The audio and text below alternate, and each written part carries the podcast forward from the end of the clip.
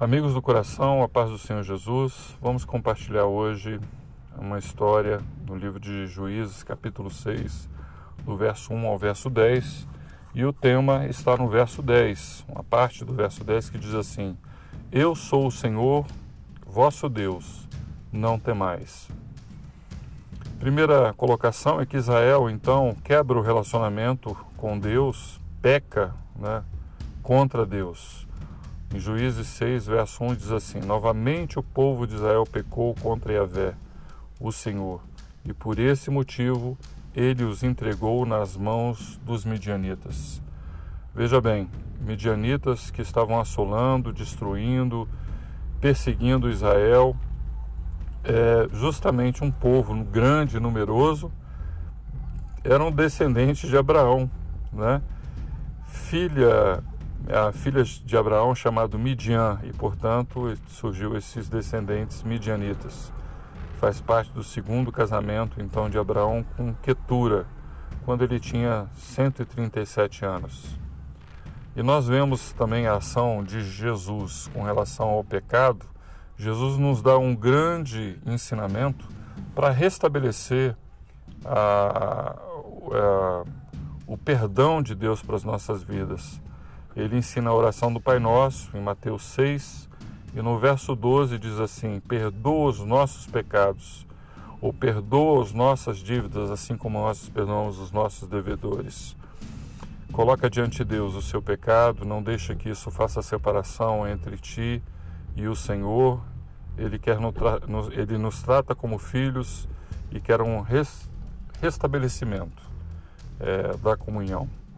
Segunda colocação é que Israel foi reduzido a tamanha miséria por causa de Midian, então dos midianitas. Deus fez essa entrega para que o povo subjugado, em dificuldade, pudesse é, refletir, pudesse, é, a duras penas, entender que eles deveriam buscar voltar para Deus. Em Juízes 6, do verso 2 ao verso 6, diz assim: A mão de Midian se tornou cada vez mais pesada sobre os israelitas. Israel vivia escondidos nas montanhas, nas fortalezas, eram constantemente invadidos, tinham suas colheitas saqueadas e os animais eram mortos. Os midianitas estavam em multidão, como guerreiros, com o objetivo de destruir tudo. Neste caos, Midian reduziu a Israel a tamanha miséria. Irmãos, assim o homem que vive em pecado, o homem que, a mulher, o povo que está em pecado, está sofrendo duras penas, né? está vivendo momentos de, de grande dificuldade, porque se afastaram de Deus. Né? Então precisam restabelecer, precisam buscar ao Senhor. E é interessante que a gente tem as dificuldades na vida, né? Às vezes estamos relacionados com Deus, mas também tem as dificuldades do dia a dia.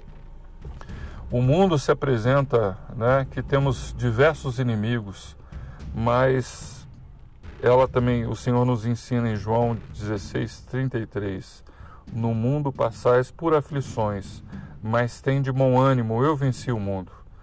Jesus venceu, Jesus te faz mais do que vencedor. Tenha certeza que ele passou grandes dificuldades aqui na terra, mas em Cristo nós somos mais que vencedores. E a terceira colocação, irmãos, nessa para encerrar essa palavra de reflexão, é que Israel passou então a clamar por socorro a Deus e Deus os exortou e para que eles alcançassem vitória. Em Juízes 6, de 6 a 9, diz que na correção de Deus, Israel chega ao fundo do poço e passaram então por clamar por socorro a Deus, ao Senhor. Está passando dificuldade, está em grande dificuldade na sua vida. Como é que está sua mente? Como é que está seu coração? Como é que está sua família? Precisa de socorro? Clama a Deus, faça que nem Israel. Aí está o começo da solução. Aí está o escape. Aí nós vamos buscar e clamar e chamar para Deus entre nessa situação da sua vida, da minha vida. Deus é maior do que os nossos problemas. Se o problema é grande, maior é Deus, né, e capaz de solucionar qualquer que seja a situação. Israel, por causa então dos problemas com os midianitas, começa a rogar, começa a orar, começa a clamar, começa é, a buscar a Deus com intensidade e apresentar os seus problemas nas orações, nas intercessões ao Senhor, como precisamos, como tem gente que está precisando da, da oração, do seu clamor, da sua intercessão. Muitas vidas estão padecendo, muitas vezes estão necessitando de que a gente esteja orando, tanto por elas quanto por nossas famílias, por nós mesmos. Precisamos invocar o Senhor. Minha pastora, uma pastora Eni, querida, sempre dizia: se teus problemas te levam a buscar a Deus, agradeça a Deus pelos problemas e receba a vitória. Nesse sentido, se esses problemas que você está passando hoje né, é, está te afligindo, está assim te conturbando, creia numa coisa, irmãos. Creia numa coisa, busque o Senhor, porque Deus quer te livrar no problema, Deus vai te livrar do problema e também te livra no problema. Deus é um Deus de salvação, Deus é um Deus de vitória. Deus tem braço forte para te sustentar, para te levantar. Alcance a vitória em Jesus Cristo. Agradeça a Deus, não seja um murmurador. Murmurador, aprendi com ela também, dizendo que é louvor ao diabo, louvor a Satanás. Não podemos ser murmuradores, mas conte o seu problema a Deus em oração e Ele vai tomar esse problema e vai dar a vitória para você na continuidade, Deus ouve as nossas orações, assim como ouviu o povo de Israel. Lhes enviou um profeta e lhes exortou. Deus vai levantar alguém. Deus vai falar com através de alguém. Deus vai falar através de uma situação. Deus vai falar com você mesmo, né? E assim diz Yahvé, o Deus de Israel: Eu vos fiz subir do Egito e vos fiz sair da escravidão. Eu vos livrei das mãos dos egípcios e da mão de todos os que vos oprimiam. Olha como esse Deus é maravilhoso, um Deus que com braço forte, né, com ação poderosa, maravilhosa, sobrenatural, nos tira de todas as enrascadas. Assim fez com Israel no Egito, abrindo o Mar Vermelho, destruindo todo o exército de Faraó e é notório esse acontecimento até os dias de hoje, ele faz sair da escravidão para te dar liberdade. Ele te tira da mão dos egípcios, e aí a gente pode dizer o seguinte: se você está na mão de alguém, se alguém está subjugando você e está te colocando como escra eh, escravidão, subjugado, saia da, desse alguém, dessa mão de alguém, mas se coloque na mão de Deus, porque a mão de Deus é acolhedora, a mão de Deus é abençoadora, a mão de Deus vai tratar de você, vai cuidar de você.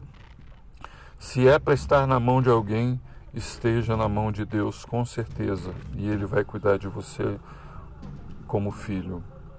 Lembrando ainda de uma amiga que gosta de relatar, como nesse texto, final de texto, diz, né? Eu expulsei os inimigos e vos concedi a terra onde eles habitavam. Nós temos que trazer a memória em Lamentações 3, 21. Quero trazer à memória o que me pode dar esperança. São tantas coisas na, na atualidade que querem tirar a tua esperança, que são palavras que trazem perdição, maldição, dificuldades, né? Querem te subjugar, jogar para baixo, mas saiba de uma coisa: enche a tua memória, clama para que a tua memória possa ser inundada com as coisas de Deus. Recorda de como Deus fez com o povo de Israel, como fez ao longo da história da, do, do, povo que era o povo de Deus e assim com a igreja. Recorda também na tua vida como Deus tem cuidado de você e tem te livrado de tantas outras situações. Ele é um Deus de milagre, ele é um Deus de amor, ele é um Deus que cuida. E para concluir, irmãos, é, nesse momento, eu quero é, deixar novamente como eu iniciei essa mensagem, o tema, dizer ele nos declara: Eu sou Yahvé, vosso Deus, o Senhor, não temais. Eu sou o Senhor, vosso Deus, não temais. Toma essa palavra para o dia de hoje.